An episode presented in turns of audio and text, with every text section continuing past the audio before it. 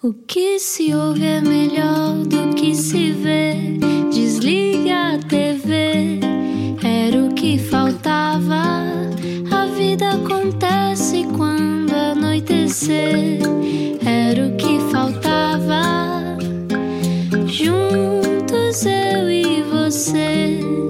Bom fim de semana com a Rádio Comercial, boa viagem. Olá, eu sou o Rui Maria Pego, bem-vindo ao Era o que Faltava. Ana Martins, ainda estás viva? Está tudo bem? Estou viva e já estou a adotar a política do já não quero saber. Os filhos estão a ver pela segunda vez hoje a Frozen 2, portanto, pá, é o que for. Muito mais além. Exatamente. Na sensação que sempre que alguém vai perder a cabeça e dar com uma cadeira em alguém. É a sensação que eu tenho quando eu sou Frozen. Bom, eh, bem-vindo à Rádio Comercial. Hoje temos uma estrela brilhante, alguém que não pede desculpa por ser quem é. Vamos saber quem está cá hoje. Explica-nos como se eu tivesse acordado de um coma. Tem 29 anos de cozinha e muitos quilómetros na barriga e na história. Nasceu em Sarajevo e em criança percebeu o que era a guerra, a fome e a batalha pela sobrevivência. Diz que o grande prazer da sua vida é comer bem, mesmo que pelo caminho tenha encontrado vários pesadelos na cozinha. Há mais de 20 anos em Portugal, fala melhor português do que grande parte dos apresentadores que aparecem na televisão. E tem mais prémios do que temos tempo para dizer. Dizem que tem mau feitio, eu acho só que ele é profundamente autêntico. Fala dos sucessos e dos fracassos. Diz a verdade, coisa muito rara em Portugal. Sem meias conversas e com possivelmente alguns palavrões, recebemos hoje o extraordinário Ljubomir Stanisic. Bem-vindo, Ljubomir. Olá. Obrigado, Rui. Olá, Ana. Olá, bem-vindo. Obrigado pelo Que bom receber-te. Epá, há tanto tempo combinámos para isto e nunca mais acontecia, até antes de Covid, não foi? Finalmente! É, é preciso, é preciso uma coisa dessas para tu parares também, não é? Porque eu imagino que a tua vida seja sempre atribulada. Epá, tá, mas eu não tenho parado. Acho que, acho que tenho mais trabalho agora do que tinha antes, sinceramente. Os 60 dias foram caóticos, pá, sem parar um, um minuto. Porque tu, tu estás Olha, tu no estás Alentejo, no não é? Alentejo, não é? Estou no Alentejo. Estou no interior, na Serra da Grândola. Que maravilha. Que Ok. é, é o teu plano para a reforma, mas acabou por ser um plano ótimo também para fugir à pandemia. Epá, para ser sincero, não foi. Não, pá, não consegui fugir porque tive que ir a Lisboa todas as semanas. É, eh, como tenho licença, de, tinha licença de circulação, tinha que ir várias, várias vezes por semana a Lisboa a tratar das coisas e aqui circulava todos os dias, porque andei a cozinhar para o Hospital de Santiago de Cacém, para os bombeiros aqui, para os malta aqui da aldeia, tentar ajudar um pouco os velhinhos e animais, por isso não houve paragem sequer.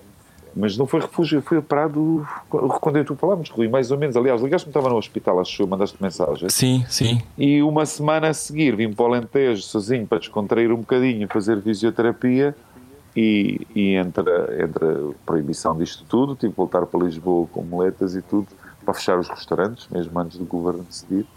E depois voltei aqui para o Alentejo, sem fisioterapia, né? estava a fazer com Gaspar via internet para ver se conseguia recuperar. Já ando, já corro, já me divirto, já está bom. A sensação que eu tenho é que tu és uma espécie de Wolverine do X-Men, não sei se sabes Ei, essa personagem. pois é, Que se pois é, regenera. é isso mesmo. É o, é o nosso Wolverine, ele regenera-se, ele é operado, ele deixa de fazer fisioterapia, é uma pandemia, ele fica bom. Acredito, a minha, a minha mulher chama-me o mesmo, diz que tenho pele de cobra, porque estou sempre a me queimar e cortar, e no dia seguinte já está tudo bem. Olha, falando, já vamos falar sobre a tua capacidade de regeneração ao longo da vida, já vamos falar um bocadinho sobre o teu percurso de vida, mas falando agora deste momento.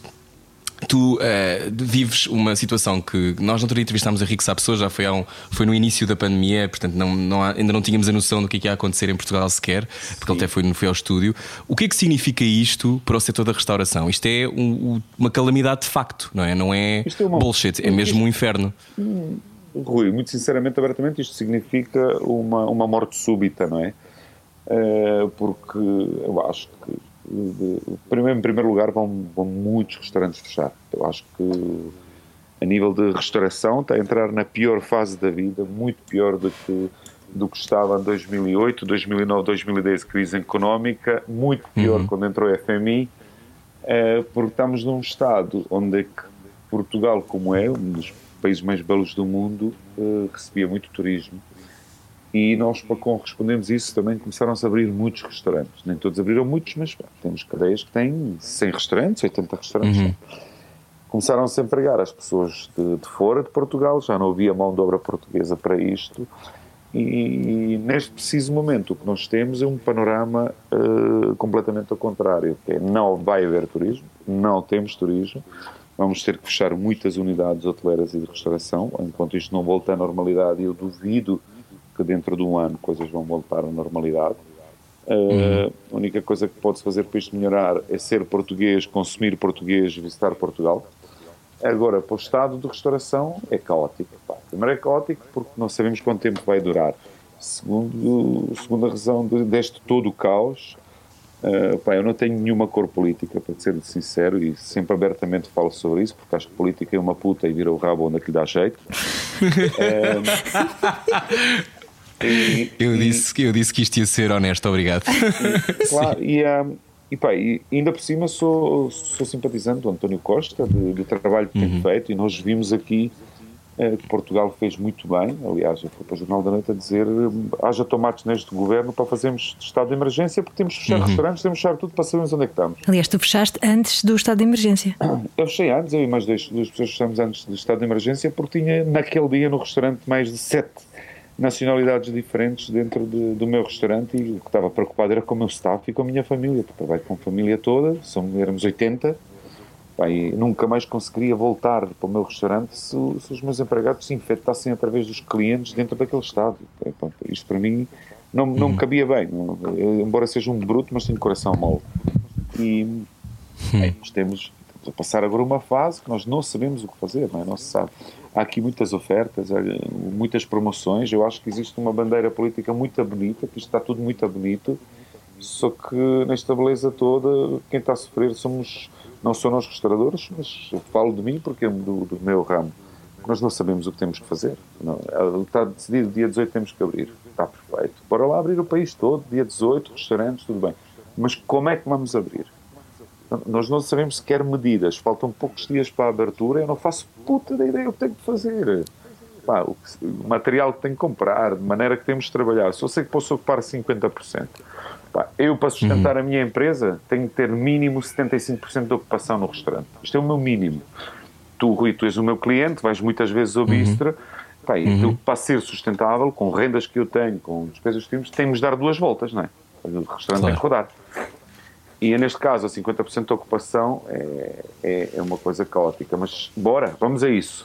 Eu sou das pessoas que é bora respeitar o governo. Agora, como? Não sabemos. De que maneira? Não sabemos. Uh, pá, acho que é preciso aqui ter uma intervenção de se saber. Isto é tudo muito bonito, muito belo, mas onde é estão essas ajudas? Olhamos básicos exemplos. A Alemanha imediatamente baixou o imposto de restauração e bares uh, de um dia para o outro. De 19 de IVA passaram para 7 para as pessoas conseguirem uhum. voltar à vida a respirar. Imediatamente rescindiram todos os, uh, suportaram todos os proprietários dos prédios por causa dos rendas dos restauradores, porque o governo uhum. disse que ia nos ajudar, mas afinal das contas ninguém recebeu ajuda, nem houve. Depois voltaram para trás, bem, nós estamos a pagar rendas com portas fechadas. Exatamente, só para explicar, vocês mantêm os vossos custos na mesma como se estivéssemos a funcionar. Não, Portanto, não, para todos, todos, os efeitos, Rui, tu tens de pagar tudo: a água, a luz, IVA, a renda. Água, a luz, a eletricidade, IVA, a renda, tens que pagar tudo uhum. e estar fechado. Por isso, não, não, não chama isso que estamos a ajudar o país a levantar, seja o que for. Pá, o PIB deste país, 10, 11 ou 14%, é feito pela restauração e hotelaria. Se o nosso uhum. foco principal da economia do país é turismo, então faça-me um favor, não me fodem o turismo.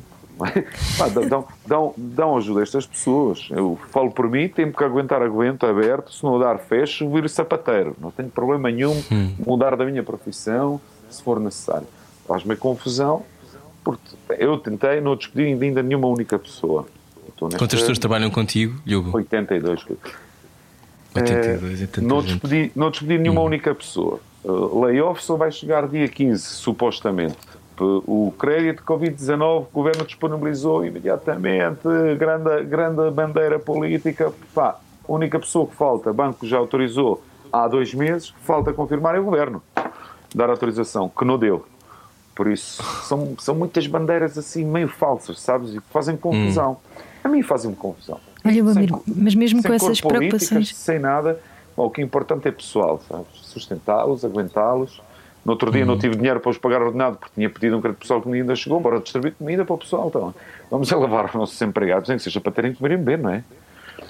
Tu pediste um crédito pessoal para pagares aos teus empregados? Claro, tem que ser, Rui. Não, Uhum. Para pagarmos até chegar o layoff, como é que malta vive? Mas passaram Uhum. dois meses. Isso não falo só na minha profissão, Rui. Tu, mesmo na tua, em geral, Uhum. quantas pessoas estão sem receber ordenado? Isso, estamos a Sim. falar. Sim. de- de- A de- cultura está paralisada, não é? Bom, em. Espanha até, até as putas recebem o ordenado mínimo. Olha, Bamira, eu ia te perguntar que, apesar de teres todas as preocupações na cabeça neste momento, ainda assim, no início da conversa, disseste que estavas a cozinhar para o pessoal do Hospital de Santiago do Cacém. Santiago E- Cacei, bombeiros aqui velhinhos, pá, tenho um acordo com. Acordo não, tenho ótima relação aqui com, com, com o meu comuna, como eu o chamo, eh, o presidente Figueira Mendes, que é da Câmara da, da Grândola. Pá, que, que cheguei ao pé dele e disse: "Olha, Eu não consigo estar na Covid. Foi logo no início. Pá, dá-me dá a chave, dá-me a chave de, de- da casa dia, onde é que há uma cozinha montada. Quero usar aquilo, quero cozinhar para, que, para pessoas que precisam. Pá, e tenho muito bom contacto com eles. Eles dizem: Olha, Lhugo, vamos fazer uma ação, ajudar pessoas. Hoje, agora a seguir esta conversa, tenho que ir outra vez à Câmara para fazermos um apoio, porque há 12 famílias que estão mesmo a precisar. Soubemos isso ontem. Por isso tem que ir lá, à casa deles, vamos comprar produtos, vamos cozinhar para eles, fazer tudo o que for necessário. Nisso aqui, esta Câmara está a se preocupar com pessoas, o que é bonito. Então, ser, servir os outros é uma maneira de tu também manteres o ânimo elevado.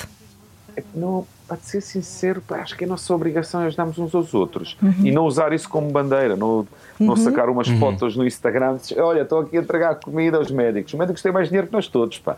a gente está a lhes dar comida para, Felizmente. dar, para dar uma força, força. Não, são únicos que estão a receber 100%. É, e não tem onde gastar, por isso a gente tem que ir da- dar um apoio. Nós não temos tantos casos, isto não é de calamidade. O Portugal tem um ótimo estado a nível de saúde, mas há velhinhos que precisam. Pá, e estas coisas têm que ser feitas com cada um de nós. Eu te digo que eu próprio recebo ajuda dos meus vizinhos. Já recebi pato, já recebi. eh, o João vai-me apanhar espargos eh, e tubras. eh, No outro dia recebi também. A Helena vai-me fazer o pão. O Chico trouxe-me um, um, um galo para fazer galinha. Por isso, eh, acho que é isto que eu, que eu chamo de trabalho social, humanitário e ajuda que é obrigatório e não usar isso como bandeira eu o fiz. Não. Acho que tem que ser feito. É a nossa obrigação. Olha, li algumas declarações tuas dizendo que tens trabalhado muito a partir de casa e que tens aproveitado também para passar algum tempo com a, com a tua mulher, com a Mónica. Ahm, tem lavado muita roupa, não é? Tem, tem estado em é um tarefas de código. domésticas. Tens que explicar que isso é um nome de código. Façam truques. É útil, para bom é útil entendedor, para, meia palavra basta. para trabalhar a distância, não é? Da distância às vezes aproxima-nos ainda Epá, mais. Rui, eu, eu, eu neste estado tenho que te dizer, eu, passei, eu pá, não, não, não quero parecer ridículo, não é? Porque ando aqui na luta com o governo, na luta com o Estado para isto tudo aguentar, mas te- como estou com os filhos todos os dias e com a mulher, tento não Mateus lhes o Luca. passar Uhum. rigorosamente nada. Rigorosamente nada. Então, sou o pai mais porreiro do mundo. Estou, a fazer cursos de cozinha, estou a estudar com eles entretanto. Eles vão-me ajudar também quando faço estes trabalhos sociais humanitários, com suas mascarinhas, etc. Bem, então temos de, construímos casas dos pássaros no mato, ca- casa para os cães, etc. Estou-lhes a ensinar um bocadinho a fazer coisas com madeira, por isso acho que para eles é o melhor momento de vida deles, sabes? Eh, Não tem, Eles acho- agora têm-te, não é? Quando tu trabalhas tanto que às vezes, se Exatamente, calhar, pá. ficas muito Oh, tempo sem, sem ver Oh, Rui, os teus filhos. Há anos, porra, eu durante um ano janto em casa poucas vezes, estou sempre no restaurante, Claro. não é? Ou em viagens, em trabalho, etc. Pá, e desta vez foi a maior temporada que jantaram com o pai, que era todos os dias. e, e tem sido ótimo, e tem sido ótimo. Pá, eu não posso queixar a gente que está doida porque está com filhos em casa e precisa de empregados. E não sei o quê. Pá, eu não digo que foi é o melhor momento que já podia ter vivido na vida. Uh, se for a falência, isto é que compensou que é o amor com família e não nos faltou nada. E as coisas da casa que nós, digamos, também de lavar roupa. E quando pomos putos a estudarem, que é, que é a telescola, uh, para termos nossos momentos íntimos, obviamente, dissemos sempre que não vamos lavar roupa. Uma almofada ajuda, não é? Foi o que eu li. exatamente, exatamente. Estamos à conversa Pá, com o Lubomir. Stanisic. claro. Olha, tu dizes que não comes para viver, tu vives para comer. Vivo Isto para ainda é assim? Ainda é assim, vai continuar sempre assim e vou morrer assim. Porquê? Epá, porque comida para mim é um dos maiores prazeres do mundo e não como para encher o bulho. É, ai, vou, vou trincar qualquer coisa para ficar bem. Não, gosto muito de dar atenção ao, ao momento que é, como tu sabes, passei muita fome na Jugoslávia, etc. E escolhi esta profissão sem querer, nem eu sei porque é que sou cozinheiro. É, me- e dei muito valor. Tu dizes cozinheiro, não dizes chefe, é engraçado. Não, sou cozinheiro. Faz essa diferença. bem, Nós somos cozinheiros. A minha profissão, profissão é cozinheiro, não há profissão de chefe, quanto eu sei. Não? Não, é verdade, é verdade. Eu nunca ouvi É o, o na cartão profissão chefe. Eu assino cozinhar porque é aquilo que é. Hum, Sim. Pá, e vivo mesmo para comer, porque os momentos que tu aproveitas de, na família ou sozinho a comer são momentos de uns grandes prazeres, são orgasmos, só que são alimentares. É um a encontro, não é? coisa que Uhum. um encontro como sexo, só que tens a oportunidade de fazer mais vezes ao dia. Então, cada vez que o fazes, tens de encontrar a melhor maneira de o fazer, de o comer, de consumir, de ires a outro sítio comer, de conhecer outros mundos. É um prazer incontornável e maravilhoso. Olha, Lhubo, já agora como é, que estão como é que está a situação na Bósnia? A situação na Bósnia e Jugoslávia, o pior está a Sérvia, porque tem mais população. Eu, é, O resto do sítio bósniano não tem muitos, tem só na cidade de Sarajevo, mostra um bocadinho mais. Croácia está está também medianamente bem. Eh, mas a situação, lá pessoas não respeitam ninguém, sabes? É um bocadinho montabrutos como eu. Eh, e lá a quarentena acho que não ajudou muito, por isso houve, houve bastante casos, mas não, não é grave, não é grave, está, está, está ao nível médio de, de resto dos países. Tu tens Tu saíste voltado da lá? Jugoslávia? Sim, é isso que eu ia perguntar. Força, Rui, vai. Não, eu ia te perguntar, tu saíste lá com 19 anos da Jugoslávia? Não, saí mais cedo, saí mais cedo. Saí Saíste? lá com 18, 17 ou 18, 18, 18 anos. Ok. E Cheguei aqui em 97, se não me engano. 97, O que é que achaste? 30, 30 de agosto. 30 de agosto de 97, o que é que achaste quando aterraste em Portugal? O que é que achei? Uhum. Foda-se, finalmente.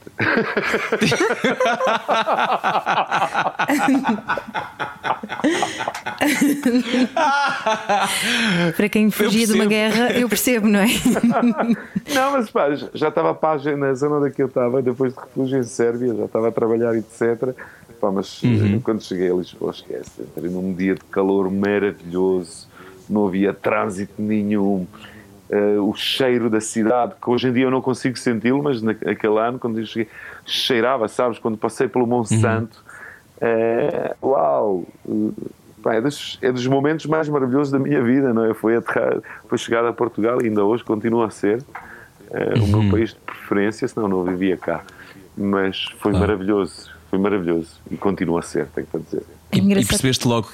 Diz, diz Ana, vai tu. Não, ia, Vai ia tu. perguntar, eh, é engraçado porque eu perguntei-te pela Bósnia, porque tu nasceste em Sarajevo e tu imediatamente falaste logo da Sérvia e da Croácia, porque sim, antigamente era a antiga Jugoslávia que unia e eu declaro-me tudo isso. jugoslavo, sim, Tu claro. declaras-te Jugoslávio, exatamente. Sim, sim, sim. Eu, eu há uns anos fui a, à Todos Sérvia. aqueles teimosos como Emir Kusturica, sabes? Exato. Que ele também nasceu na Sim. mesma cidade que eu, Sarajevo, ele e toda a banda do No Smoking Band tocavam por baixo do meu prédio. Eh, e continuam-se também a declarar como jugoslavos. E eu aguentei esse passaporte até a última. Até a última. Eh, depois tive de trocá-lo porque já, já, já foi preso em Marrocos, etc. Porque foi com passaporte de Jugoslávia. O país não existia, então tivemos que voltar para trás. Aquelas Como é que é isso? todas. Ficar sem, sem um país que, que deixa de existir, Lhubo? Epá, agora está-se bem, sabes porquê? Porque tem nacionalidade do melhor país do mundo. Acabei de recebê-lo agora em, em dezembro. eh, Só recebeste agora? É, depois de 21 anos. Uau. Estás a gozar? 21 anos? E recebi porque uma advogada, Alexandra, eh, entrou em Instagram, percebeu que eu não tinha. Isto é cómico, tenho que te contar, mas é, é mesmo cómico.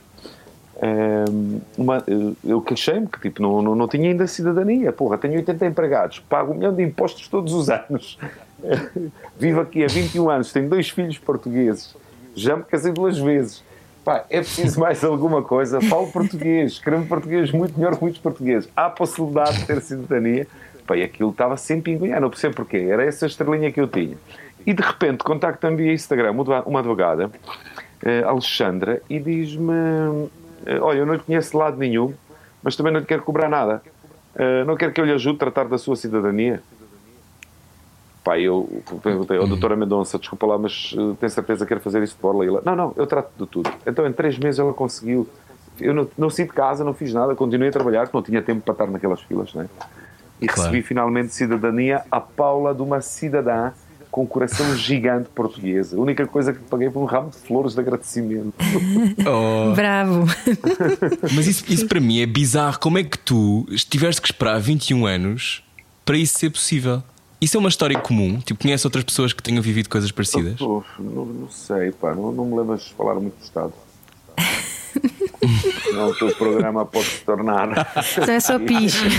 Não, era, era estava mais a falar de, do facto de ser absurdo, tu Epá, estás à espera, é mas pronto. Birocracia, birocracia, Rui, tu vês, tu vês em frente de sistema, não é? De, Uhum. Como funcional vês, tu vês em frente do, do CEF grávidas dormirem na rua dois dias para conseguirem ter eh, para entrar Visto de residência. para tratarem do- dos papéis, pá.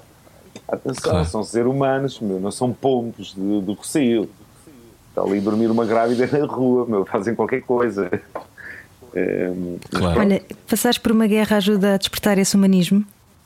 É pá, ajuda a tornar-te um guerreiro para o resto da vida. Isso eu, eu, eu sou muito humano, eu gosto muito de ajudar pessoas e estar a um lado, também como gosto de chamar a atenção, levantar a voz e, e braço e usar forças quando é preciso. Guerra ensinou-me a ser forte, só a única coisa, ser guerreiro para o resto da vida. E tu achas que, eh, eu, quando fui, estava há pouco a dizer que ehm, tive um workshop de documentário na Sérvia, no sul da Sérvia, em Vrania. E na Em altura. Vranja? Em Vrania, sim. E onde é que tu foste? O fim do mundo, não é? É, é, é mesmo, Não é se passa mesmo. nada. Não se passa nada. É, verdade. uma, Branha é uma aldeia, nem uma cidade. quase. Pois, exatamente. E tinha lá a malta de, de todos os países de- da antiga Jugoslávia, lá está. Jugoslávia, E, e todos eles, para já havia assim uma, uma tensão latente. Isto já foi há 10 anos. Havia uma tensão latente porque o workshop era sobre documentário, mas onde se falava sobre a guerra. E depois, hum, todos eles depois diziam que mais cedo ou mais tarde eh, volta a eclodir uma guerra, porque ainda, ainda por cima uma guerra fraticida, não é? Entre irmãos, porque toda a gente tem Claro, um tio isso- bósnio e um primo croata, não é? É como eu também tive, exatamente. Mas isso é, lá, faz parte da história. Uh, nós desde que nos livramos do- do- dos otomanos em, há 600 anos atrás. Uh, vocês tiveram árabes, nós tivemos turcos, mas eu estou na na mesma, livrámos-nos dos otomanos. A partir daí, surrealmente, 40 e 40 anos, gostamos de andar à batatada, que é uma geração, ok, ultrapassa a guerra, começa a construir o país, pimba, veio outra geração que quer andar à batatada. Um, e, e acontece constantemente. Embora a Primeira Guerra Mundial foi provocada em Sarajevo, onde o Gavrilo Príncipe uh, mata o. Sim, eu estive nesse sítio. Príncipe Na, Ferdinand. na, a Estiveste lá na tableta no chão. É, Estive na ponte. Exatamente. Yeah. Onde começa a Primeira Guerra por causa de, de serem. É o povo revolucionário, não gosta da ditadura. E mal entra em ditadura. Eles entram em, em choques e começam a batatada. E, e foi, foi, o- foi o que aconteceu com a Primeira Guerra Mundial, que temos uma história maravilhosa, né? quando o Gavrilo Príncipe mata o maior ditador da Áustria-Hungria eh, e dá a sua vida à fala de, daquilo. Pá, mas é, mas é um, é um povo, é um povo que, que é assim, acho que não há explicação. Acho que aquele ponto. Mas muito apaixonado também, um povo muito Balcãs, apaixonado. Os Balcãs vivem tudo, sabes? É um povo, eu amo Balcãs, amo o sítio que nasci. Mas não me identifico viver lá agora, tenho que te admitir, nem me identifico morrer lá. Porque gostava que os meus filhos vivessem e moressem cá. Tenham uma vida boa.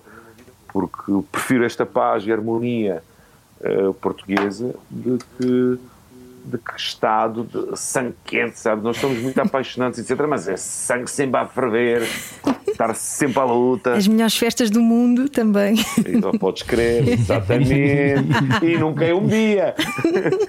Isso continuei a Até fazer. de manhã. Isso continuei a fazer.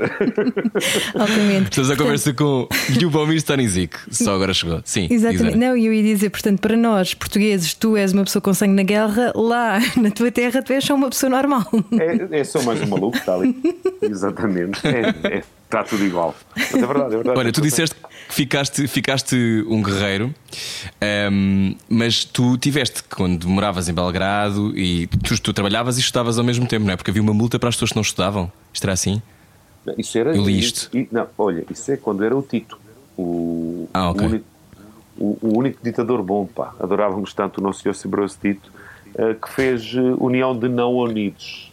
Que era Cuba, Hum. eh, Emirados Árabes, etc. Então, ele, ele, o Tito tinha bom e a Jugoslávia eram estudos, faculdades maravilhosas. Então, todos os outros países de não unidos, não sei se te lembras, Luís, muito mais novo que eu, da unidade não unidas, onde é que os cubanos, eh, Emirados Árabes, manda, eh, angolanos também, África, faziam, Uhum.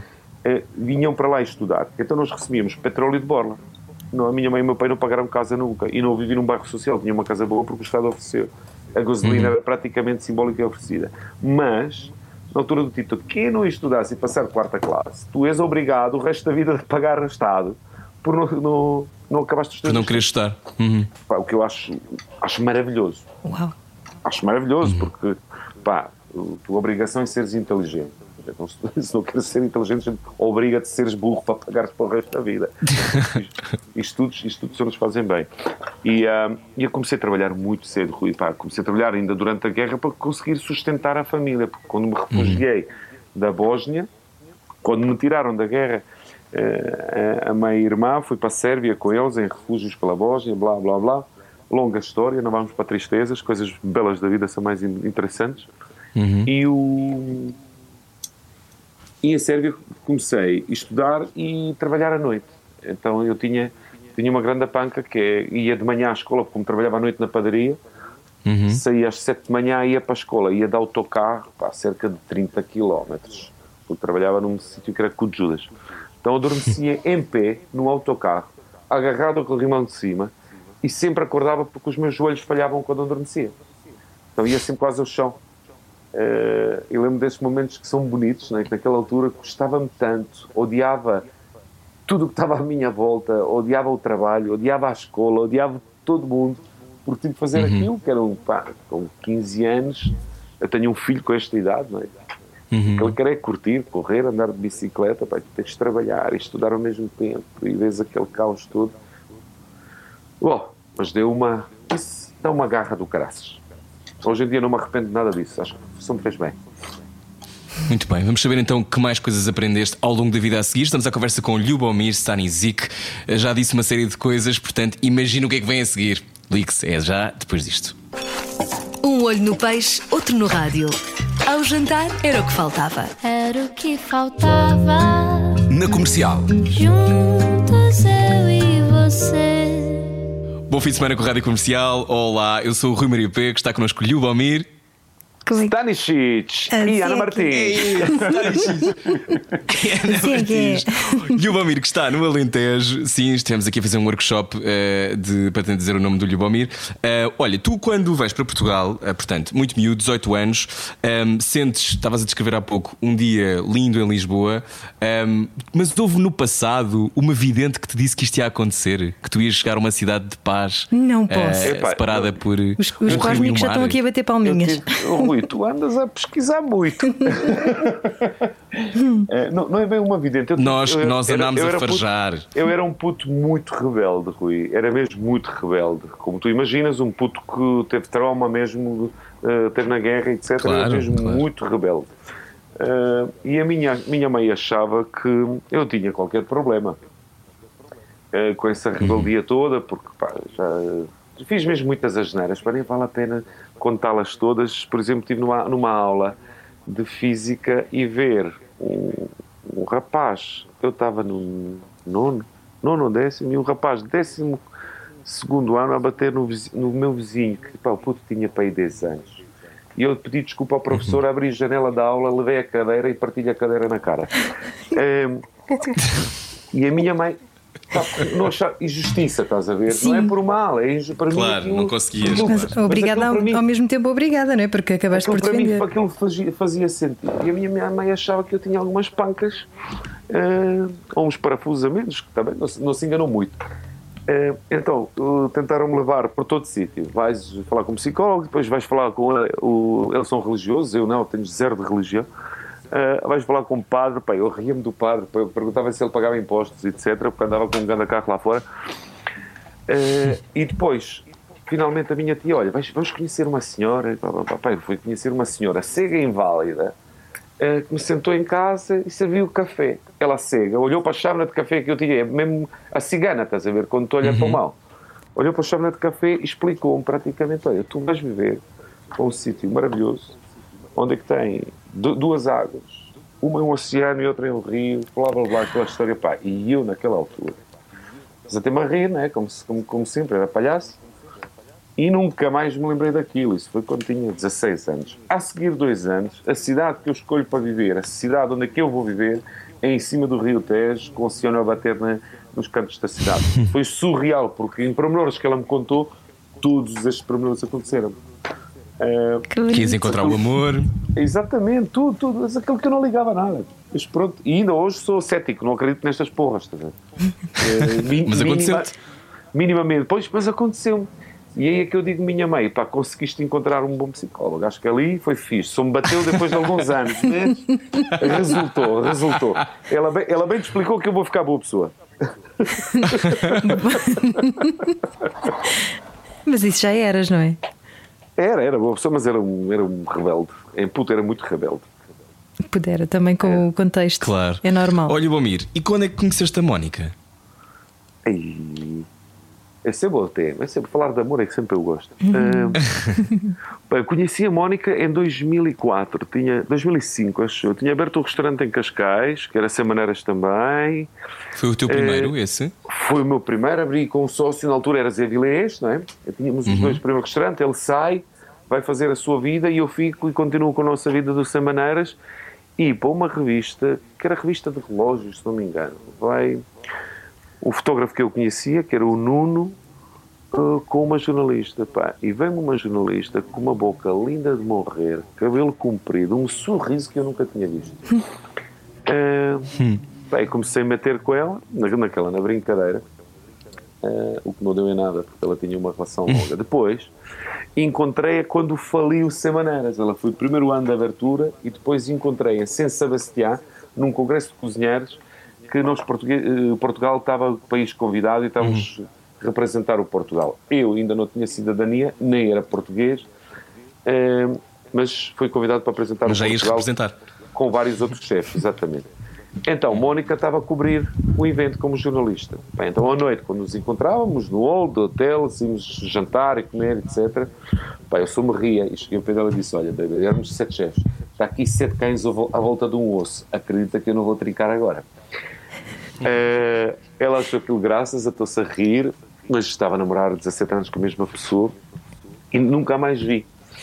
Novamente abro um restaurante, depois te falei assim, o ano abro um restaurante em, em Lisboa, porque é o primeiro, Rui, tu conheces, de 39 da Rua da Teixeira. Um pequenininho.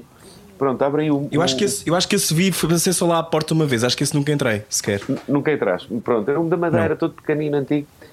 E ela era jornalista que veio cobrir com mais cinco jornalistas que eu convidei para provarem a minha abertura, para tentar pagar dívidas de falência, que tinha falido meio milhão de euros. Eh, e convidei cinco jornalistas e ela era uma delas. Então eu fiz o menu de degustação para todos iguais, mas menos para ela.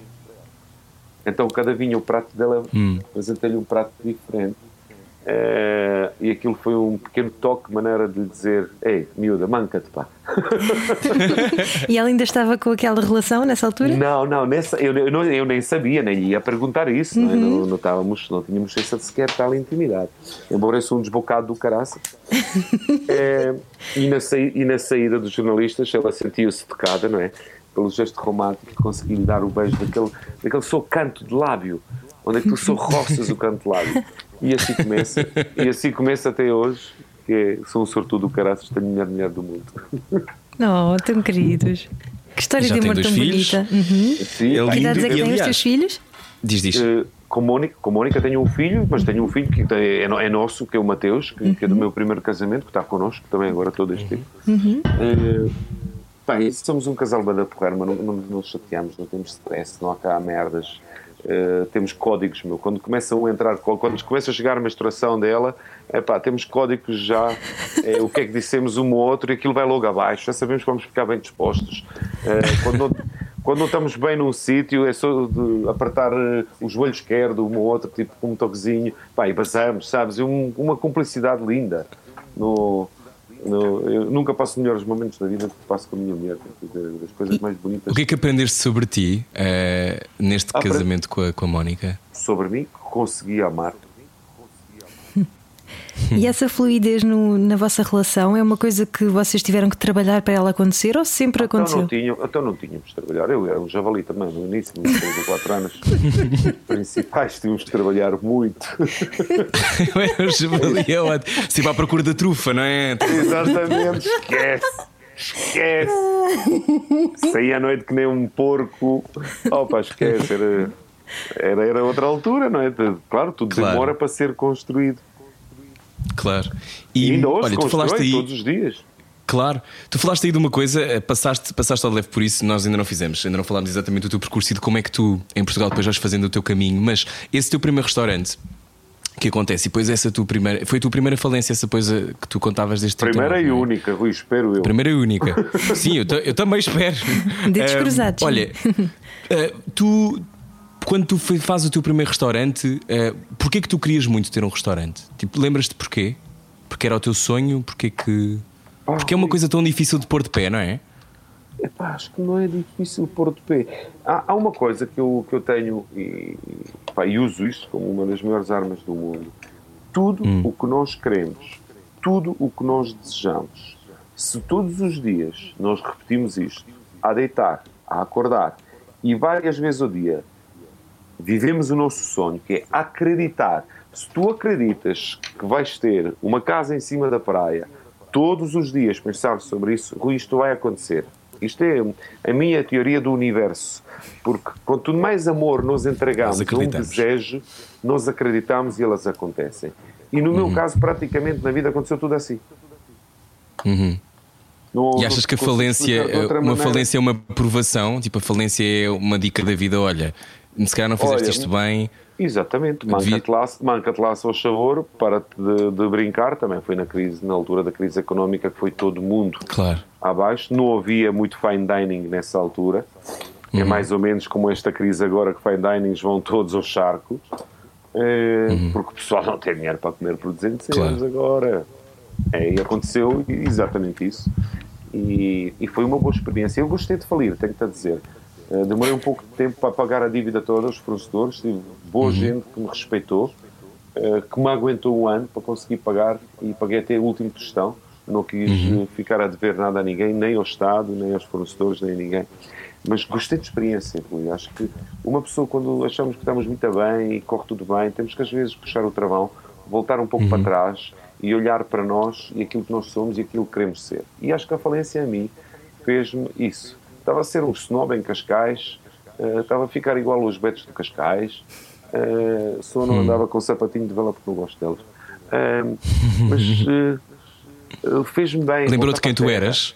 Lembrou-me quem eu era, voltar para a terra, começar isto do início, con- continuar a fazer ainda mais, não é? Ainda mais, daí é a partir daí é que me tornei um cozinheiro mais reconhecido mundialmente e, e, e arredores, mas foi porque tive que ir ao charco e acho que isto, isto só me fez bem, não, não é lamentar nem nada, porque uma pessoa só se levanta eh, é de cinzas, é como o Fênix. Tu tens de ter vontade, garra, força, acreditares em ti próprio que és capaz de fazer tudo no mundo.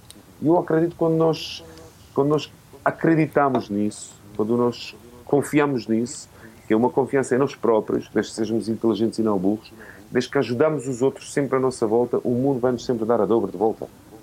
Isto é obrigatório.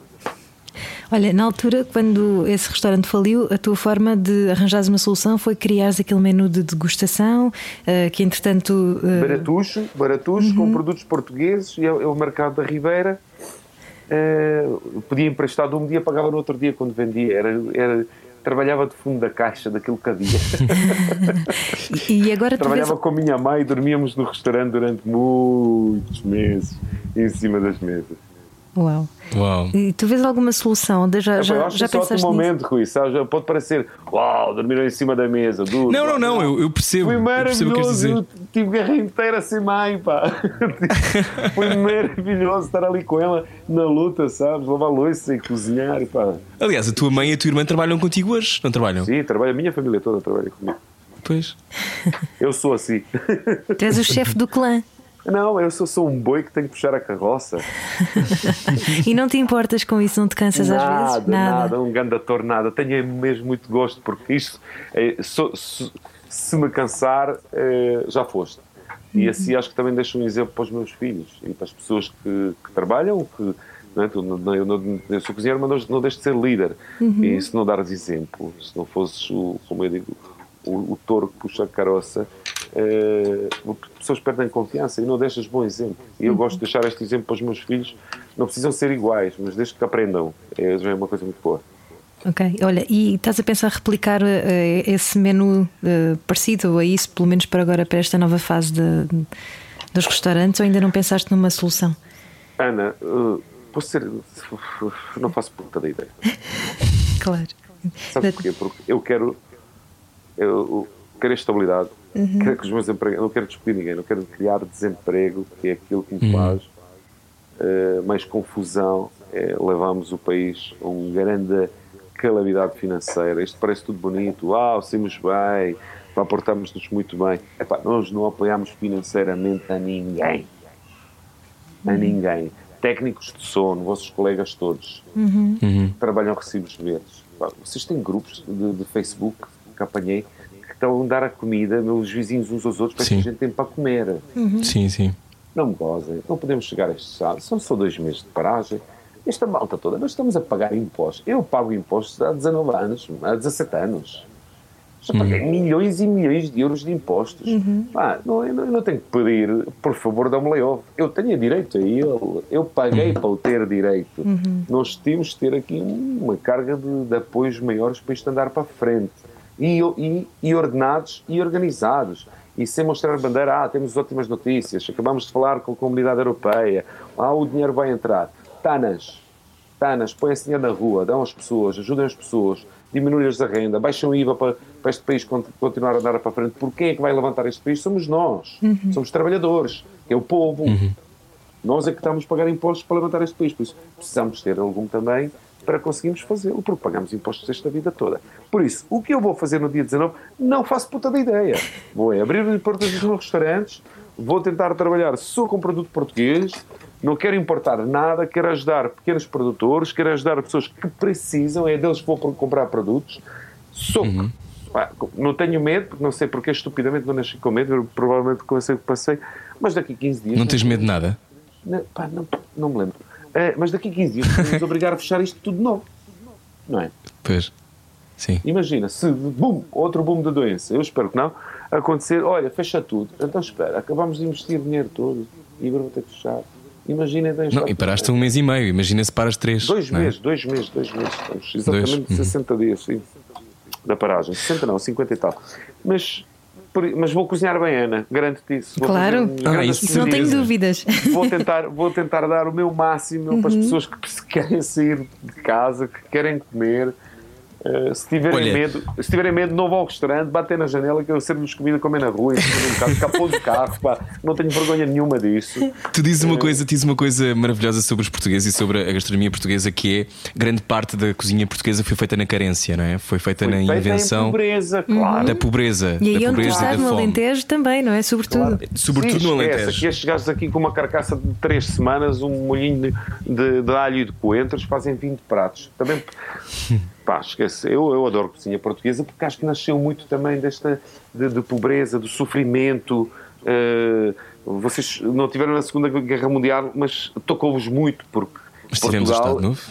Exato. Tiveram que dar comida toda para fora, fábricas todas a trabalhar em enlatados, eh, a, a farinha toda que era produzida, nenhuma ficava em Portugal, uma carcaça, era uma confusão. Eu adoro história, por isso estudo muito sobre a Hum. história de Portugal. E aí é que vem esta coisa de, de gastronomia, quando os galegos. Da pouca farinha, os não é? entra- Exatamente, tens uma aldeia pouca farinha no caminho do Mil Fontes, exatamente por causa disso. Porquê? Escondiam farinha na altura de Salazar, que é muito bonito. Pá, depois a entrada dos galegos no, no fim do século XIX, que vêm transportar águas, mas começam a abrir as tascas e os tugas começam a gostar de comida eh, do- dos galegos que estão a fazer no, no- nos seus spots. E começa-se a criar aqui uma gastronomia muito estável, muito boa, com viagens, especiarias todas de descobrimentos do mundo, o trouxeram de todo lado, de Índias, de, de Brasil, etc., que traz esta riqueza. Há pessoas que dizem, ah, pá, mas o nosso país não tem, eh, não é tão famoso na, na cozinha. Eh, Não é famoso na cozinha de fine dining, não tem chefes de, não tem rockstars de fine dining. Pá, mas eu digo que uma tia Alice é maior rockstar que o Ferran Adrià. Eh, não, não, não vem cá com merda, porque esta gente sabe cozinhar bué bem. Comida tradicional é do melhor do mundo. Pá, Mas não- olha, não- tu, tu és uma rockstar. Eu sou um chulo, pá. Eu sou cozinheiro. Não, tu Rui. és uma rockstar, já recebeste tantos prémios e distinções, tu gostas disso? É verdade. Dá-te Não. dá pica receber prémios ou não? Ou não, ligas nenhuma? Não, para ser muito sincero, estou-me a cagar para isso. Uhum. Não tenho prémios, isso. Pá, o prémio é muito fixe. Uau, fui premiado. Pá, e depois faz o quê? Encostas numa prateleira. Hum, e tu sim. só te lembras que recebeste aquele prémio quando entra o Covid, porque tive que arrumar agora armazém. E a puta dos prémios que eu tinha, Rui. Mas não me lembrava deles, estás a ver? Não, não, não, Uhum. Sim, não, sem maneiras, não- o é único fixe. português no top 3 dos Monaco Restaurant Awards em 2018. Yeah, foi o primeiro do mundo, de 2017 foi o melhor do mundo, mas pá, Pois é foi. bonito, é, isso é bonito, é bonito receber prémio, é bonito alguém reconhecer o teu trabalho, isso é maravilhoso.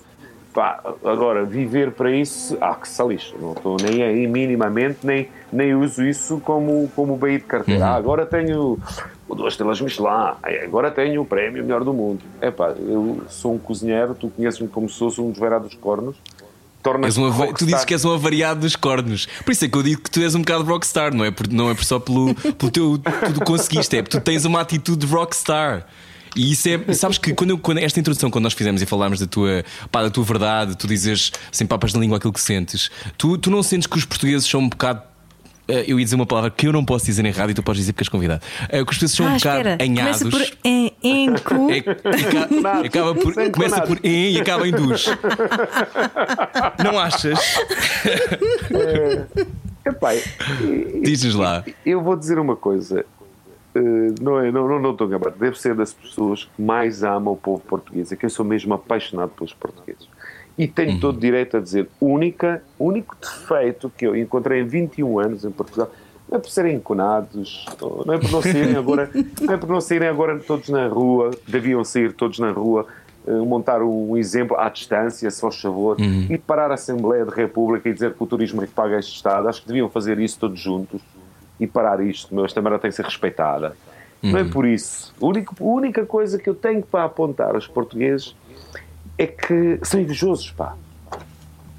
Ai, tu, tu achas a mesma coisa então que todos nós? Foda-se, são invejosos, por desnecessidade. Ai, olha, aquele gajo tem aquilo. Olha, cabrão. Sabes uma coisa? Epá, eu, Mas sou olha, mas- invejoso, eu, eu sou invejoso, eu sou invejoso, invejoso da ex-primeiro-ministro, sou invejoso do Espírito Santo, que os dois conseguiram não pagar um tusto ao Estado e fugir com milhões. E estão na liberdade. Porra, é que desse caso temos de estar invejosos, pá. Mas ó, ó, É olha, conseguiram nos enganar a todos. é verdade, mas o, tu- o que eu te ia perguntar agora é: mas a inveja tu reparaste mais nela desde que começaste a fazer televisão com mais periodicidade e, portanto, Desde e o grande sucesso. sucesso do primeiro dia, com o primeiro restaurante, do primeiro prémio, começas com reconhecimentos, tu sentes logo isso na pele. Porque senti isso na pele porque estava, estava com um bué de amigos, estás a ver, quando tinha sucesso. Tudo era fixe, pá, pelo aquele respeito, sabes? Mas tu, só depois de quando falei percebi que desses filhos da pip, nenhum era meu amigo, porque eu não tinha pão para comer, eu não tinha dois euros, um euro e meio para comer um croissant. Ninguém me atendia telefone. Então tu percebes, é lá, é amigos por interesse. Aí é que tu percebes, então está aí um respeito invejoso, sabes? Eu respeito, mas gostava de espetar uma faca nas costas. E é a parte que eu não me incomoda, lido muito bem com ela, porque estou-me a cagar, sei bem escolher amigos. Eh, Hoje, mas não sabia. Aprendi. E Olha, seguir continuamos- O povo português é o melhor povo do mundo. Já vivi em muitos sítios, Rui. Não há povo como português. Mesmo. É um grande coração, recebem pessoas com braços abertos. Pá, andem cá, deixam-nos, mas estou a dizer do povo, não política, povo. Uhum. É o melhor povo do mundo. Então vamos ver o que, é que, o que é que relembras dos vários episódios do Pesadelo da Cozinha. Falamos sobre isso a seguir. Lubomir é o nosso convidado. Venha daí, bom fim de semana. Este era o que faltava. Um olho no peixe, outro no rádio. Ao jantar era o que faltava. Era o que faltava. Na comercial. Juntos eu e você. Boa viagem com a Rádio Comercial, boa sexta-feira. Está connosco Lubomir Stanisic. Disse bem agora? Stanisic. Stanisic. Ai, é melhor só dizer Lubomir. É perfeito. é, o país. é, tu dizes que gostas muito dos portugueses. Eu acho que os portugueses também gostam muito de ti, embora não estejam habituados a que alguém entre numa cozinha de, uma, de qualquer restaurante pequenino e lhes grite que afinal não podem ter ali umas, umas panelas com óleo de há seis meses. É, como é que foi para ti fazer o pesadelo da cozinha? Já houve três edições. Ahm, tu, segundo eu sei, tu não, tu não querias muito voltar, pois não? Depois da primeira temporada? Não, depois da primeira temporada eu não queria sequer fazer mais o pesadelo da cozinha. Uhum. Porque era muito mal pago. Uh, pá, não me estava a entender na altura com, com Sobretudo com as audiências, claro. Uhum. Não, como produtora, pá, perdi um pouco a minha liberdade. perdi muito minha liberdade, aquilo estourou audiências todas, eu nem fazia ideia, nem faz- sabia que aquilo ia estourar audiências todas, dos programas mais vistos de mim nos últimos não sei quantos anos. É, bem, aquilo tirou-me um pouco de liberdade. É, mas depois, o, o meu, um dos meus melhores amigos, que é a única pessoa com que eu permito trabalhar, chama-se Manuela Mara da Costa, que é o meu, meu chefe, ela é que é o verdadeiro chefe. Ele é o fixe. Manel. É, Manuela Mara da Costa é que, que disse: Não, olha, vamos fazer mais um, vais fazer mais um, tu vais renegociar a tua vida, vais fazê-lo bem como tu fazes sempre, porque não há outra pessoa que consegue fazer. Isso é o meu trabalho e quero fazê-lo.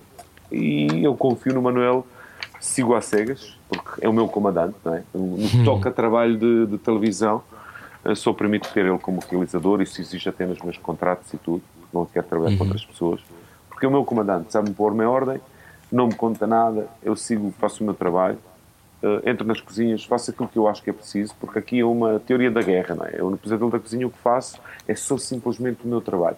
Pá, pô, as pessoas podem opinar e dizer o que quiserem, puta culpa, porque, porque aquilo que eu faço é mesmo de coração. E para conseguir fazer isso também tive que ler muito, não é? Sobre psicologia, Claro. análises, inteligência emocional, porque isto não é, ah, é esse gajo, eu sou assim, isso acontece. Não, tive que ler. E tu, para conseguires levar as pessoas à mudança, em pouco tempo só consegues através de chamada terapia de choque. Ah, mas tu foste estudar psicologia? Então, mas como é que achas que consegues dar pessoas? Eu pensei que isso fosse uma coisa intrínseca, mas acho maravilhoso Não, teres tido Ana, esse senão- cuidado. Não, senão, senão eu tinha tirado um curso do teatro e fazia apresentador de televisão. Provavelmente não. Eu sou mero cozinheiro, não percebo um cu da televisão, Uhum. sou que sou como sou, naturalmente, não, não, não quero desempenhar papéis. Mas sabes que és por isso que és muito eficaz em televisão. Porque não Exatamente. tens nenhuma persona. Porque és não, tu. não, mas, é- mas acho curioso Pois, é, é que, é o que tu dizes. tens razão. Em vez Mas, de teres ido estudar apresentação, foste estudar uma coisa que podia ajudar de facto alguém. E isso, e, e o livro mais que mais dou chama-se Inteligência Emocional, sem dúvida nenhuma, e Psicologia no Trabalho, que é como é que, que- que tem temas que não interessam para nada, mas que tem temas que são boas. É que eu, tinha, eu tenho seis dias para, para, para ajudar pessoas num restaurante. E como é óbvio, para aí 40% tu não consegues ajudar, porque pessoas não querem mudar. Mas eu vou dar tudo para elas mudarem. mudarem. Tu encontraste muito disso, não é? Pessoas que não queriam, ser, que não queriam ah, mudar. Vai uns 30 ou 40%. Eles que, ah, sim, depois querem, eles pensam que é, tá, aquilo é televisão, sim, vou ter fama e o caralho. Não, aquilo és tu. meu. Aquilo tem que ver contigo, és tu que me chamaste para te ajudar. Tenho jeito disto porque falei uma vez. E estudei um bocadinho sobre psicologia para saber trabalhar contigo. Por isso, vais ter que levar uma terapia de choque. É mais fácil abanares uma pessoa e dizer-lhes na cara tudo aquilo que tu achas, é abrir os olhos de verdade, de que tentar ser um gajo porreiro e dizer: epá, olha, a cebolinha pica-se assim, opa, não faças isso, estás a dar cancro às pessoas. O olho, ah, olha, essa frigideira não foi lavada há seis anos, opa, que querido, vá lá lavá-la. Não, meu, pegas na frigideira, dás-lhe na tromba, ou fritas-lhe o ovo. Fritas-lhe o ovo para ele próprio comer e que vais ver que no dia Como seguinte lavar frigideira claro. e vais ver que todos os dias vai lavar a seis vezes, obviamente, porque está a servir de cancro, não tem noção, não estudou, não aprendeu, acha que aquilo é fixe. Olha, mas explica meses. só, explica só para quem tá, chegou agora à conversa. Basicamente, a cozinha tem que ter este registro militar porque tu tens a saúde das pessoas nas mãos. Não tem de ter registro militar. A minha, a minha cozinha tem Hum. registro de ordem e todas as cozinhas têm que ter registro de ordem. Uma ordem que Hum. tem que existir. Líder tem que existir. HCCP, que é higiene no trabalho ao máximo. Bem, não há brincadeiras, não é? tem que seguir normas, fichas técnicas, tudo o que deve ser cumprido. Por isso, se, isso não, se, se- se esses fatores não são cumpridos, não é? muitas vezes vais apanhar caganeira. Se essas normas não são seguidas, boa da vez vais ficar, ficar com herpes, porque a dona está, está com herpes vaginal, ainda mete colher na boca e vai-te passar para tu comeres. Oh não! Uma, Estás a ver? Por isso- esparguete com peso, só que me dá herpes, não queria nada vaginal Não, ainda por mas cima. não, mas há existe muita porquice, Rui. Há pessoas que não têm noção, Claro, não foram claro. nem formadas para o tal. Eu também não, não fui formado para a cozinha, fui estudar sozinho, fui viajar Claro. pelo mundo, trabalhar para os meus chefes para aprender a cozinhar e percebi que a norma, rigor e higiene é a que nos leva ao sucesso e o bem-estar. Não é? Claro. Tu ficaste chocado com os casos que encontraste ou já estavas à espera de ser muito mau? Epá, às vezes fiquei mesmo chocadíssimo, não é? Chocadíssimo, não. É surreal. Surreal. Às vezes tive mesmo de sair dali de- e dizer a Câmara diretamente: chamem a ZEI, para isso a gente paga o Estado, para existir a ZEI para fechar esta porra. Porque tens situação- há sítios maravilhosos que eu te digo que criei muitos amigos destas pessoas que consegui ajudar, que hoje em dia têm sucesso. Pá, tenho uma. Muitos deles, sabes? Nem, nem, nem vou nomeá-los todos, porque tenho muitos deles e eles sabem de quem, ouvirem isso, de quem estou a falar, de- da Dona Porto, da Barmácia, de, de restaurantes no Alentejo, de Viseu, meu, minha pá, tornaram-se minha família. Durante esta crise tenho falado com eles, tenho que dar-lhes informações, saberem o que fazerem, etc. E conseguiram ter um grande sucesso e, embora pá, sofreram durante o trabalho que fiz com eles no, Pesadelo, obviamente, sofreram, mas estão agradecidos até o fim do mundo. São gente humildes, pessoas que perceberam, estão a trabalhar, estão a ganhar o seu dinheiro e nunca esqueceram do trabalho que fizemos no conjunto, porque foram eles que lhe pediram, é? E o que é que aprendeste isso, com eles? isso é bonito, sabes? Isso é bonito. Pá, aprendi cada vez gosto mais de ser humanos simples, pá. Sem merdas. Yeah. Olha, há É bocadinho, mesmo. há bocadinho É disseste mesmo, que. é tipo, o mundo, o mundo tem que ser mais simples, ou sem merdas. Sim, por favor, vota em ti. Desculpa, esqueci-me de pôr o pico. Não faz mal. Olha, há bocadinho disseste que perdeste um bocadinho a liberdade com este programa porque eras mais reconhecido, é por isso? E, pá, não consegui ir dançar ao Lux à vontade. Agora vou muito menos vezes. Agora podes dançar Lux em casa, porque o Lux tem feito umas, Exatamente, umas é eu matinés no Instagram é que e eu- no É o que eu Facebook. faço, é, é o que eu pois é. faço, exatamente. Não, estou a Eu brincar. também, pá. eu. Não, eu tive, tivemos to- todas as pessoas, né? eu, eu não estou habituado a isso, não, não- nunca segui fama, eu não, não fazia puta de ideia. Eu, "Pi, que é isto? Ahm, e, há- e, há- e uma pessoa que não está preparada, que não tem noção, eu nunca desejei ter fama, não é? Nem se- eu, eu, Instagram, sou agora é que liguei. Eu nunca tive redes sociais e vou-vos contar a história, porque Por isso, não soube lidar com isto lá muito bem, porque pá, pessoas querem tirar fotos comigo. Eu, pá, peraí, mas eu sou gato de leste, andei a dar tiros aos 15 anos, meu. E depois, com humildade, tu aprendes a lidar com isso, que é uma coisa normal, pessoas gostam de ti porque sentem-te como amigo, vêm-te na televisão ou domingo e acham que tu és o porreiro e amigo deles. Porque a mim isto no início um pouco irritava, mas para que, que raio vens falar comigo? Eu não tinha O que é que tu queres? E apetecia dar um tiro neles. O que é que tu queres? Não, mas pá, vais falar comigo para quê? E, obviamente, aprendi a lidar com isso, não é? Aprendi a ser simpático, saber que isso é bonito, porque pessoas gostam de, de te ver. Só depois percebi que eles sentem-se meus amigos, vêm lá em casa, identificam-se comigo no ecrã de televisão. Depois aprendes a lidar com isso. Mas para te contar, isto quanto tanto eu não estava preparado, que eu, há cerca de seis anos, eh, tinha, tinha na altura aquele iPhone primeiro, aquele eh, larguinho, grande, exatamente, eh, e estava, pá, aí, dois ou três meses, sempre a ver aquela porra do Facebook. E um dia fui, fui cagar, fui para a Sanita. E fiquei. E lembro perfeitamente, estava cerca de uma hora e dez minutos a olhar para o Facebook. Pá, eu queria problemas de anos, meu. Comecei a sangrar do rabo, sentado a ver aquela porra. Eu já tinha feito cocô há uma hora. Já tinha feito cocô há uma hora atrás, meu. Pá, levanta, é, apanhas hemorroidas logo. É pá, desliguei todas as redes sociais e nunca mais eu desliguei. Portanto, a lição é o Facebook causa hemorroidas. É pá, não, As redes não, é- sociais é- causam- é- causam não, é um fissuras. pouco isso. Mas olha, agora, durante este Covid, ok?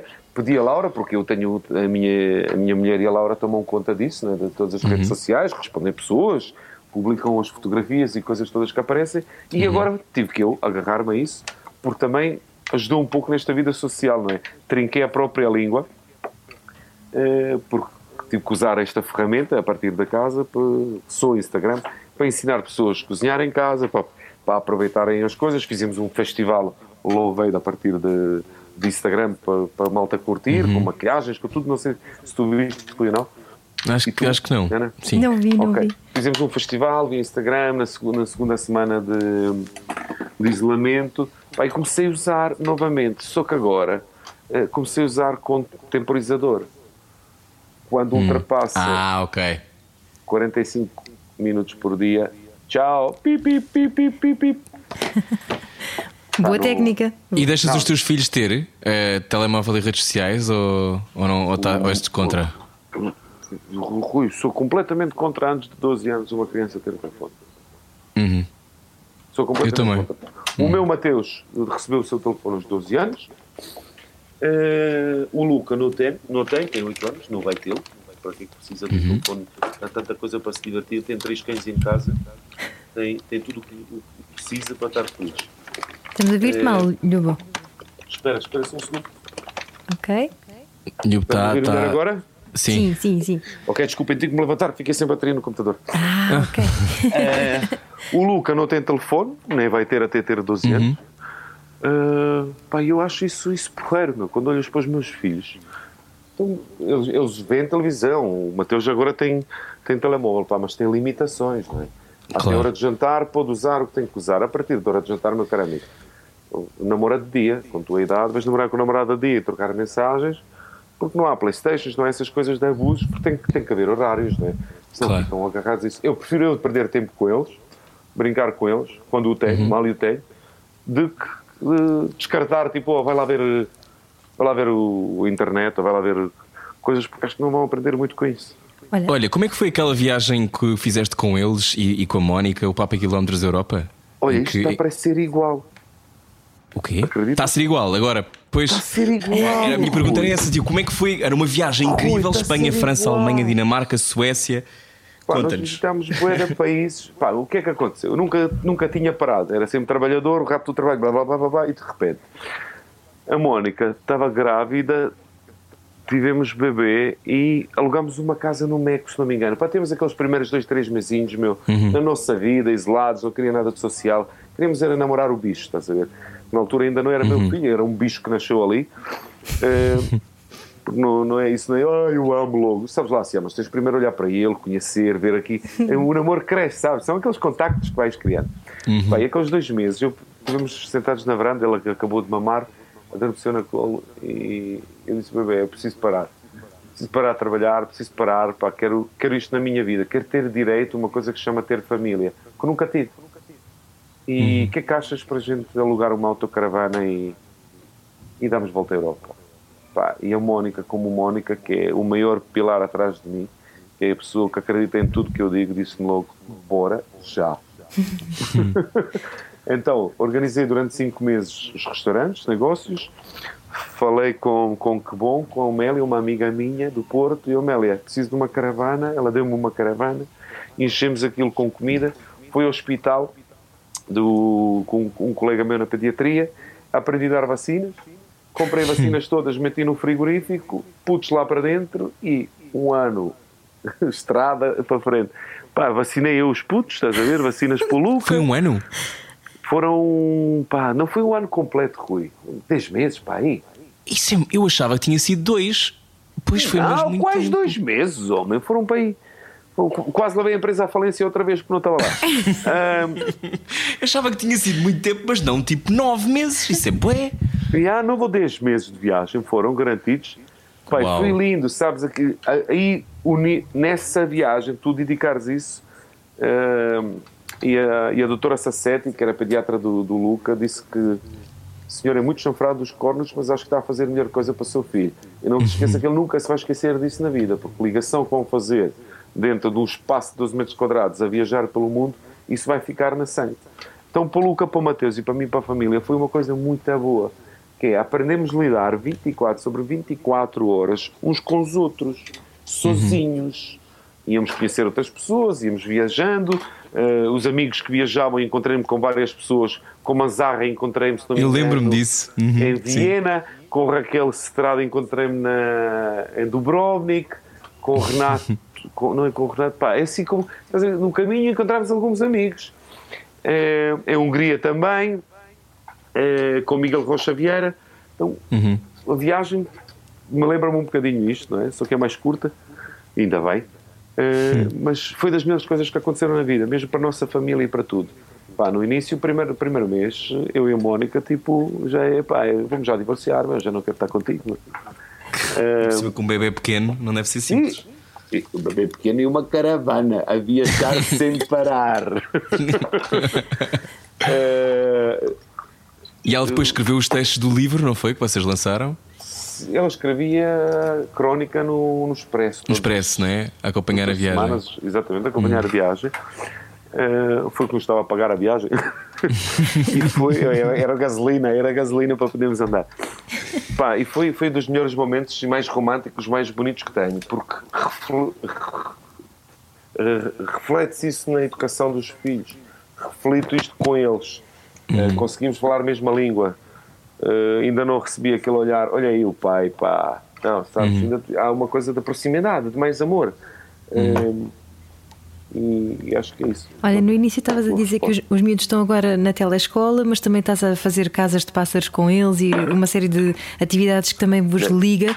Tu achas que hum, se calhar é um bom ponto de viragem agora para a educação aproveitar coisas mais práticas? Por exemplo, para ti que tiveste que eh, passar pelas dificuldades que, que tiveste, eh, com uma guerra e com tudo à mistura, se calhar atividades mais práticas que de facto te ensinem a sobreviver também não seria mal pensado. Pá, eu ensino isso aos meus filhos desde pequeninos, Ana. Ah, nós temos. pá, mas isso também sou eu, um bocadinho, que, como te disse, houverá dos cornos. Eu todos os anos, todos os anos nós temos um clube, chama-se Clube, clube dos Bons Malandros, Aí, que ah, lindo! que, sou, que sou eu, fi- os meus dois filhos, os dois melhores amigos, um melhor amigo de um, um melhor amigo do outro. E Pinto Soares eh, dá uma caravana dele pequenina, e todos os anos nós tiramos 10 dias, eh, que é só de, é clube de pila praticamente. E vamos eu dou eu dou-lhes 10 euros 5 a 10 euros por dia já não me lembro quanto é que foi ano passado. Por dia o que temos é para comer para comer gelados para curtir este dinheiro que temos. O resto tudo temos que arranjar sozinhos. Muitas vezes temos que roubar coisas da horta. E eles aprendem a roubar da horta. Eu, eu, acho que não estou a ensinar mal. É uma coisa que se chama chinchada. É para o bem-estar porque a gente gama uma abóbora não Sim. gamamos abóboras todas não é? Exato. Não, Eu, quando era miúda, também não, tirávamos E- os- as peras depois das pereiras e. Vamos, por aí vamos apanhar fruta, exatamente. Exato. Uhum. Canas de pesca, ensino putos pescar, com expressões de Uau. ar, apanhamos uns pombos, fazemos arroz de pombo, etc. Por isso, eh, já, já lhes ensino muitos anos isto, que é a sobrevivência, o que eu acho que é importantíssimo. Mas isso eu que gosto disso, né? Vivi muitos anos no mato, refugiado na guerra, e adoro partilhar isso com os putos, sem lhes contar histórias da guerra, não é? Uhum. Eh, Ensino-os de outra, de outra maneira. eh, E vais como é que se pode contar-lhes? Sobreviver. Diz? Vais contar-lhes histórias da guerra um dia? Uh, pá, se perguntarem, claro que sim. Uhum. Se perguntarem, claro que sim, mas eles já sabem. Pá, são, são, o Mateus é crescido, já lê coisas, não é? Sa- sabe Uhum. tudo. E eu às vezes conto pequenas, pequenos detalhes de histórias, mas pá, não, não, en- enquanto não me perguntarem, não lhes vou falar. Uh, Claro. E o meu primo levar um tiro no olho e sair uh, tampa de cabeça meu lado, não é? Não- Não lhe posso contar Uhum. isso ao puto para lhe traumatizar. Agora, se perguntar, obviamente vou contar. Olha, tu hum, tens uma carreira. Consideras que a tua carreira é uma carreira de sucesso ou não? Como é que defines a tua carreira? Opa, Rui, eu não defino minha carreira. Eu sou um artesão, pá. A sério. Estou- estou Eu ia te perguntar isto porque, como já criaste muitos restaurantes diferentes, e te perguntar qual é aquele em que tu hum, Eu só tenho, és eu mais só tenho feliz. do- eu só tenho dois restaurantes. Atualmente sou super infeliz de ter restaurantes, senão não tinha esta carga de, de responsabilidade que tenho. Uhum. Mas tudo o que faço, gosto. Faço com paixão. Quando deixar de gostar, vou largar esta merda toda e mudar de profissão. Não tenho problema nenhum com isso. E o que é que te vês a fazer quando fores velhinho? Ah pá, eh, eu já estou a preparar para ser velhinho, tenho-te a dizer, Ana. Eh, o que me vejo muito fazer é. Eu gosto muito de fazer álcool. Eh, já, fiz Yeah. rum, já fiz o rum, ganhou o prémio mundial. Eh, faço vinhos, faço muitos vinhos, né? desde com o António Massanita no Pico. Uhum. Recebeste um com- prémio, não foi? Também? Sim, Por muitos isso. Uhum. prémios dos vinhos. Adoro, adoro fazer álcool porque nasci numa família de alcoólicos e, e todos eles destilavam, destilavam rakia, que é uma bebida típica da, Sim, da sim, Bósnia sim. e da Eu provei. Sérvia. Então, toda a minha família tinha uma pequena destilaria e eu acho que é por, por esse caminho que vou também, como eles, que Hum. é para o alcoólico, a destilar o álcool. Isso é, é tipo absinto, é assim, uma coisa super forte. Ah, Depende, depende. Eu gosto de fazê-los mais suaves, mais leves, mais aromáticas, brincar com o conhecimento que eu tenho sobre, sobre engenharia química e sobre, sobre cozinha, ajuda muito a brincar mais. Os meus tios faziam só para apanharem uma grande artesana. É, eu, eu gosto de apreciar o bom álcool. É, e gosto de fazê-lo, por isso, sei lá, não, não sei, vou cozinhar até, até o resto da vida, provavelmente, mas não sei se vou ter restaurantes até o resto da vida, porque também gosto é de viver. Claro. Olha, Como diz hum, António, variações uh, querer viver. queres a viver. E, e no meio Até disto quando tudo já falámos. já, já falámos sobre, sobre esta história de acreditares que o universo te dá se tu acreditares e se fores dizendo a ti mesmo e trabalhares para isso e fores consistente. Um, acreditas em Deus? Não, Não? não. E, Pá, posso, posso explicar o porquê? Não é por maldade, sou ateu. não, não é maldade nenhuma, é, a tua, é o que tu acreditas. Não, é a minha escolha. Eu fui muito religioso. Uh, nasci numa família ortodoxa, uh, ia, ia, ia à igreja, festejava-se o Natal, fazia-se essa, essa treta toda até os meus 14 anos. Aos 14 anos, a religião entrou no meu país, uh, com, fez a guerra. Começámos a matar uns aos outros só porque um era muçulmano, o outro era católico e eu era ortodoxo. Então, nós dávamos tiros um no outro, mesmo imaginei eu tu como amigos, porque tu, eu, não, eu não ser religioso e tu seres religioso, e começámos em guerra por causa disso. Então, criei uma grande aversão por causa da trauma da guerra. A minha mãe ainda continua a ser ortodoxa, faz cenas dela, os natais dela, etc. Pá, eu não ligo nenhuma e sei rezar em três religiões. Queres ouvi-las? Mas não, não as acredito. Allahu Akbar, Allah Rahman, Bismillahirrahmanirrahim, Allah Salam. Muçulmanos. Sério. Отче наш, єси на небесі да се світ, ім'я Твоє дойде царство Твоє буде воля Твоя, яка на небі і на землі, хліб наш насущний дай нам да нас. Amém. Por isso, tive que ler sobre três religiões para perceber porque é que os filhos da p... entraram a matar-se uns aos outros e porque é que eu, como criança, não tive direito a infância a andar de bicicleta e jogar bola. Então, eles entraram em guerra porque tinham religiões diferentes. É como estas guerras islâmicas, estás a ver. É a maior estupidez do mundo. E a partir daí, naturalmente, pá, acredito numa força do universo. Isso é que é meu Deus, estás a ver? Isso é uma coisa que eu acredito que é, que é boa fé. Amor é o meu Deus, sabes? Acredito tanto no amor. Se tens amor, levas isso para frente, porra, não há força maior que essa. Agora, no, acredito que existe uma energia surreal que é do universo, o que falo constantemente dela. Agora, não me levas lá ao domingo, se faz favor, para ouvir gás dar uma Claro. na boca, que eu faço crepes muito melhores, caralho. Oh, oh Lhubo, qual é a palavra que tu gostas mais em português? Foda-se. E a tua, a tua língua original é, é Desculpa, sérvio? desculpa, olha, eu pe- peço desculpa primeiro a todos os ouvintes, não é? Não, Estava em cima de tudo, estava com sa- saudades do Rui para conversar um bocadinho com ele, que somos amigos, e estou um pouco solto a dizer o que me apetece. Mas então, desculpa pelas minhas Mas ainda bem, ainda bem Faz que- bem, faz bem soltar. Faz bem. Bicho! Eu, eu acho que é terapêutico, exatamente. Então, para quem está em casa há muito tempo, não, isto é Claro, maravilhoso. a quantidade de vezes que as pessoas não disseram essa palavra. Exatamente. Epá, mas eu tenho que dizer, eu ando muito a par, por isso eu digo para isso, geralmente, por isso. Mas ainda bem. Olha lá, estava-te a perguntar: a tua língua, a tua língua eh, mãe é sérvio? Não. Sérvio-croata. Servo-croata. E qual é a tua palavra preferida em servo-croata? Joj, volim-te, que amo-te. Joj Volim-te. volinte. E tu, os teus filhos falam? Os meus filhos, o Mateus entende bem, o Luca mais ou menos. Eu nunca os forcei a aprender. Pá, A Mónica diz-me, pá, devia ter insistido um bocadinho mais ou não. Mas... eh, para que raio eles vão ter que saber o sérvio? não? Ah, para que raio eles vai servir? Já falam inglês os dois. O Mateus já está a começar a estudar francês. Para que raio lhe vai servir o sérvio, a língua do pai? Se eu não a uso, não, pá, sabem algumas palavras, sem dúvida nenhuma, percebem contexto de onde é que se quer chegar. É pá, mas ouçam, ouçam isso de vez em quando, porque a própria avó fala português. E a própria tia, que a minha mãe e minha irmã falam português, por isso falamos abertamente todas as línguas. Pá, não, nunca insisti muito nesse ensinar uma língua que é falada por poucos, poucas pessoas. Eh, insisti para estudar em inglês muito cedo, falamos em inglês em casa muitas vezes, para, para lhes incentivar para uma língua que já pode ser mais válida. Eh, porque eu acho que com o inglês ainda conseguem faturar alguma moeda, com sérvio estão a poder perder dinheiro. Olha, fiz-te fiz há bocado a pergunta do medo. Tu disseste que não te lembravas de nada, tivesses medo. E o que é que te dá assim mais hum, esperança?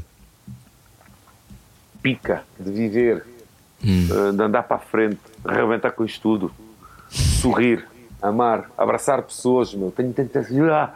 Agora vou fazer este domingo um, um grande. este fim de semana.